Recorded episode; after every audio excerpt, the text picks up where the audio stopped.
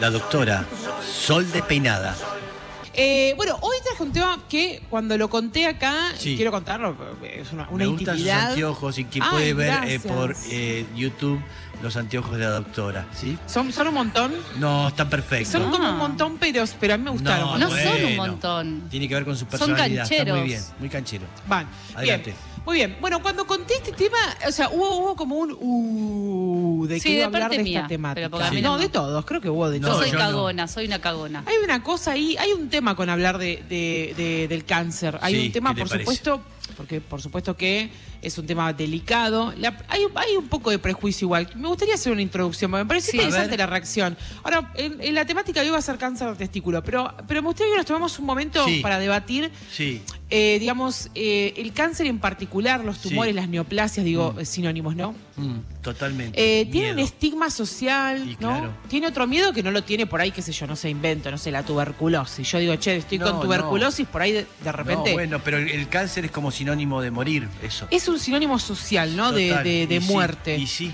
Bien. De Sí, muerte, de enfermedad, de quimioterapia, No, de no te- decirlo, no lo cuentes. Y sí. Bien. A- aunque todo ha cambiado bastante, ¿no? Sí. Para- Absolutamente, Pero, sí. pero siguen diciendo sí. murió de una terrible enfermedad y no la nombran, por Y no- ejemplo. y no nombran que- dicen que era cáncer. Sí. Sí. tal cual. Bueno, hay una cosa, esto es interesante que vos mencionaste, Lula, esto de, bueno, no dicen que tienen cáncer, ¿no? Es como, eh, me hace acordar incluso a, a VIH-Sida también, total, ¿no? total. Eh, y, y sin embargo no tiene nada que ver, una es infecciosa y, y la otra es oncológica. Sin embargo, hay un estigma eh, con respecto a eso que me parece que lo arrastramos de hace tiempo Sí. atrás, ¿no? De hace, de repente, no sé, qué sé yo, 30, 50 años Más, atrás, sí. en el que eh, los eh, digamos el cáncer o las, eh, las enfermedades neoplásicas malignas eh, de pronto sí es cierto no tenían no tenían ni cura ni tratamiento no- digamos estaban bastante relegadas a esperar a que llegue la muerte Sí. no porque no había nada No había otra. en el mercado de por así decirlo farmacéutico que pueda colaborar ayudar o que no había tampoco soluciones eh, quirúrgicas Total. que hoy las hay.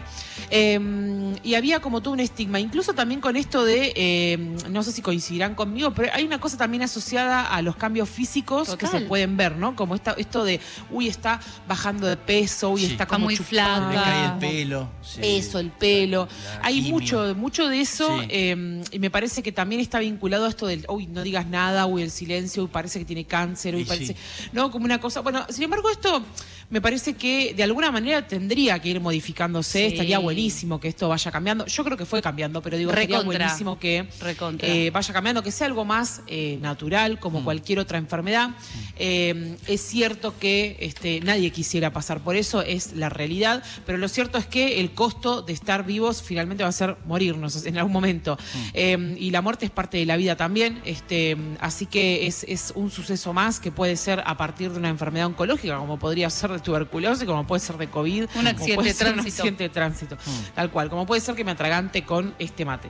Em, Digo, Bueno. todo podría suceder. Eh, el caso particular de, eh, del cáncer de testículo, digamos, Sí. la verdad es que dentro de todo es, es un cáncer que, que- que- que está bastante asociado a buenas noticias. ¿Qué quiero decir con esto? ¿Eh? Que tiene un buen pronóstico, que tiene un tratamiento bastante interesante, que ahora lo voy a contar. Sí, absolutamente.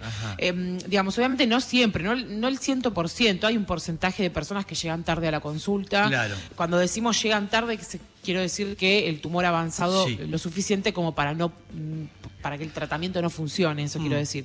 Eh, muy bien, el cáncer de testículo acá en Argentina, digamos, eh, tiene una incidencia bastante baja, más o menos alrededor de, en- más o menos entre 40 y 50 personas por cada 100.000. La verdad es que es Baja. poca la cantidad, claro, digo, no es algo tan frecuente. Mm. Sin embargo, eh, tiene una particularidad que es que es recontra común en personas jóvenes. Cuando digo joven me refiero entre la adolescencia y los 35, 40 años. ¿Se puede Para- saber por qué? este, esa es la, esa es la, la incidencia, digamos, supongo que tiene que ver ¿Hormonal? con, con- sí, que tiene que ver con, eh, eh, digamos, eh, eh, la exposición a las hormonas que tiene en ese, en ese momento y en esa edad. Las hormonas son factores de crecimiento, las hormonas este, son moléculas que facilitan el crecimiento, el desarrollo de cosas, así que este, lo mismo pasa con los ovarios también muchas veces, que las hormonas están bastante relacionadas con el desarrollo de tumores y demás, tanto benignos como malignos, ¿no? ¿Voy rápido o voy bien? No, espectacular. bien. 60. No, Bien. no. Muy bien. Eh, entonces, un primer dato interesante es atención gente joven con cáncer, o sea, con respecto a los tumores de testículo. Sí. Eso es interesante porque no suele relacionarse el cáncer a No. gente joven Mm. este, y el testículo hace como la excepción.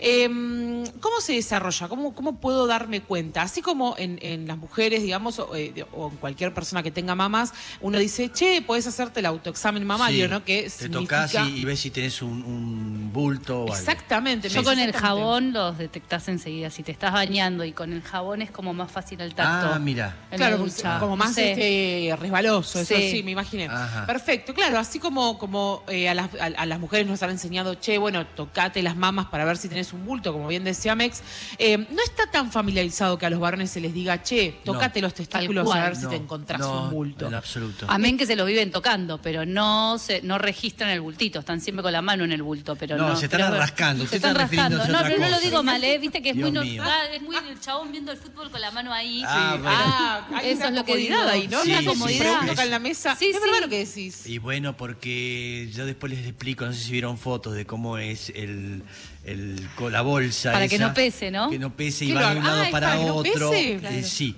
una cosa así. ¡Wow! Sí, debe ser un, un coso ahí colgando, re, Y a sí. mí me ¿Qué, pa- impresiona. ¿Qué hacen? Sí. ¿Guardan los ahorros de toda su vida Se ahí? guardan O muchas sea, cosas ahí, las joyas de la Es como abuela. una mochila riñonera, eh, una cosa rara. una riñonera. Bueno. Si querés pasar un encendedor a la cancha, viste que te- no te claro, lo dejan, bueno, ahí. ¡Ay, ya. Ay, Dios mío, bueno. Bien, por eso se rasca uno de estar llevando Drogas, encen- todo, encendedores y drogas adentro de la en bolsa. la bolsa escrotal, Sí, perfecto, sí. excelente. Eh, bien, bueno, volviendo a este tema, entonces. Bien, eh, para palpar un testículo, digamos, Sí. o los dos testículos, recordemos lo siguiente, los testículos son glándulas, está bien, son dos, eh, como parecieran huevos de gallina, por así decirlo, digo, esa sería la formita que tienen, Sí. y están contenidos los dos en una misma bolsa, Mm. ¿de acuerdo? Eh, que sería la bolsa escrotal, que este, se- uno puede como de alguna manera palpar esos testículos, toquetearlos a través de la bolsa, eso Sí, quiero decir, sí. este, y, se- y son, en general, son móviles, digo, uno lo va tocando y, y- y el Sí. testículo se puede ir moviendo. Mira Sí. Lula cómo sabe. Sí. Se puede ir No, moviendo. Estuvo, estuvo tanteando. Sí. Bien. Eh, bien, entonces lo ideal sería eh, palpar los testículos siempre Sí. con, eh, con todos los dedos, ¿sí? utilizando no una cosa, no, es, no Vamos. es hacer esto. Sí. A ver, a ver, Lula. No, ¿qué está así haciendo? sería como para- Claro, exacto. Suponete que este es el testículo, digo, Sí. Poder tener eh, contacto, digamos, desde la zona po- posterior, o sea, desde atrás del testículo y de Ah. adelante. Mm. Sí, de todas las partes, ir tocando. ¿Esto influye en el sonido lo que estoy haciendo? No, No, no, no. para nada. Perfecto, entonces ir tocando, sí, ir palpando. Fíjense cómo hago yo con mis deditos Sí. fijos, está bien, lo voy ¿Eso sería un testículo solo que va haciendo o, o es los juntos? Eh, No, de a Uno uno. solo, uno solo, uno, Uno solo, perfecto. Uno puede ir palpando, sí, también la yema de- del, del pulgar, sí, puede Sí. ayudar para ir toqueteando. Bien. Y de esa manera podemos ir palpando alguna dureza, ¿de acuerdo? O algún bulto, como bien Pelotita, decía Mex, claro. una pelotita, exactamente. Ahora, hay algo, un detalle importante, sobre todo para los adolescentes que están recién conociendo su cuerpo. Sí.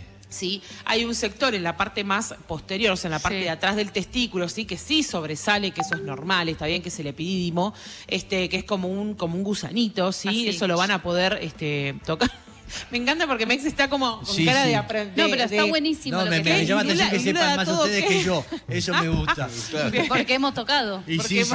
Yo no sé de qué gusanito está hablando. Bueno, Gusanito.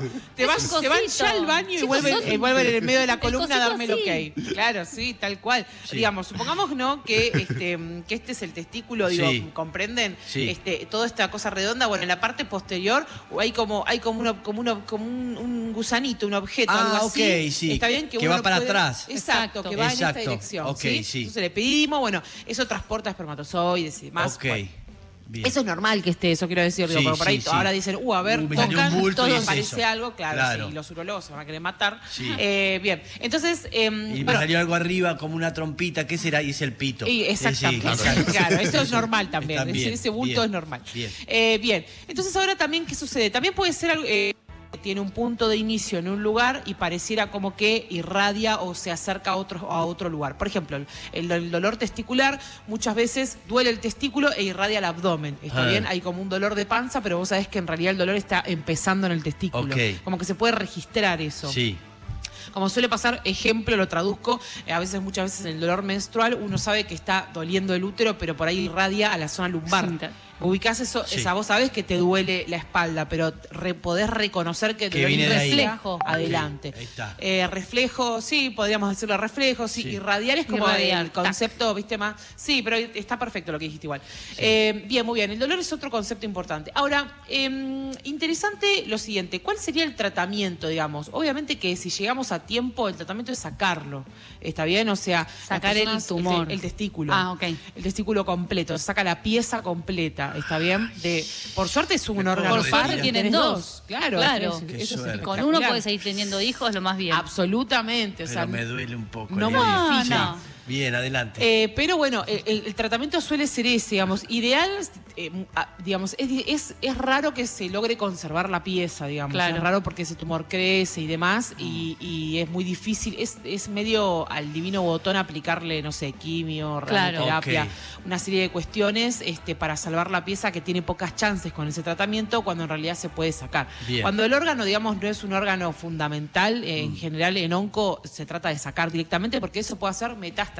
Claro. El concepto de metástasis es que, una, un, que se desprenda una porción del tumor y viaje a distancia y se implante en otro lugar. ¿no? Bien, Eso sí. significa, los lugares más frecuentes de cáncer testículo que haga metástasis, por ejemplo, es hueso. Mm. ¿De acuerdo? Entonces, este, obviamente cuando ya hizo metástasis, vos tenés porciones del tumor ya distribuidas en el cuerpo. Ya, no, ya sacando el testículo no se resuelve Mm. la cuestión y ahí, eh, eh, digamos, se tratan otros, eh, de, otras, de otras formas, como sí podía ser la radioterapia, la quimioterapia y demás. Eh, perdón.